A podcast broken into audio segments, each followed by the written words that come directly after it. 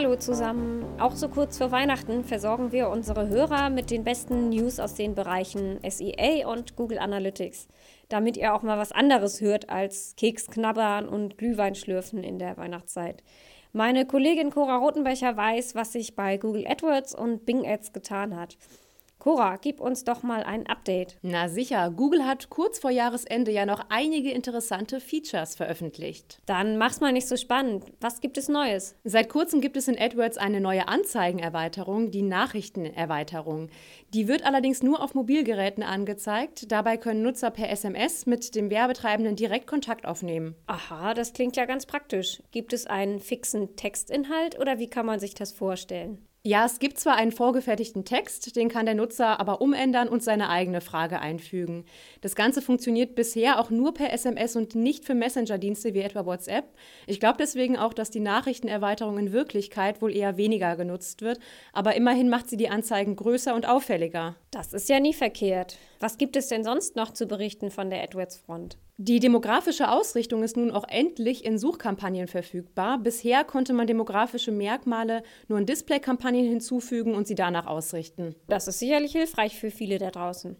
Wo wird die demografische Ausrichtung denn eingestellt in den Suchkampagnen? Für die Suchkampagnen befindet sich die Einstellung im Konto im Tab Zielgruppen. Hier gibt es jetzt einen neuen Reiter mit dem Punkt demografische Merkmale. Die Grundeinstellung ist die Ausrichtung auf alle Alters- und Geschlechtergruppen.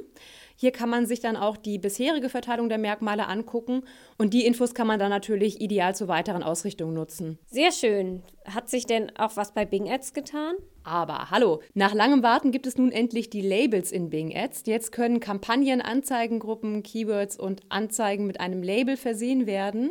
Anschließend kann man ganz einfach danach filtern wie in AdWords.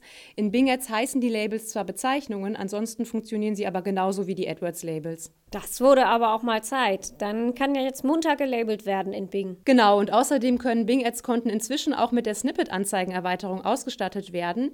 Die kennen wir ja auch schon aus AdWords. Hier werden kurze zusätzliche Informationen eingeblendet, wie zum Beispiel Kurse, Marken oder Modelle. Aus 13 Kategorien kann man wählen und die Infos dann hinzufügen. Bei AdWords sind es im Vergleich dazu nur 11 Kategorien. Ah, das ist gut und auch noch pünktlich zu den Feiertagen ausgerollt. Genau wie das gemeinsame Budget. Endlich kann man nun auch in Bing Ads Mühe und Zeit sparen durch gemeinsame Kampagnenbudgets. Kennt man ja auch schon aus AdWords.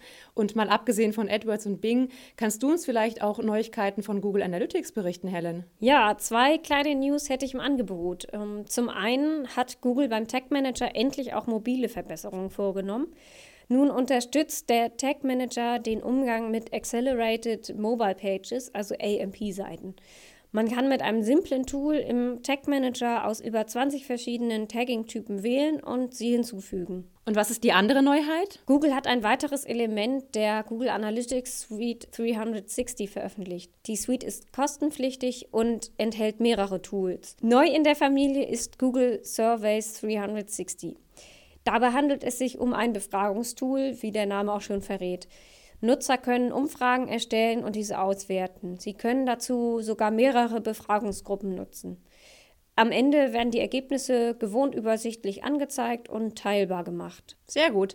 Tja, das waren unsere SEA und Analytics News im Überblick. Wer noch mehr erfahren will, der lädt sich einfach die neueste Suchradar-Ausgabe runter.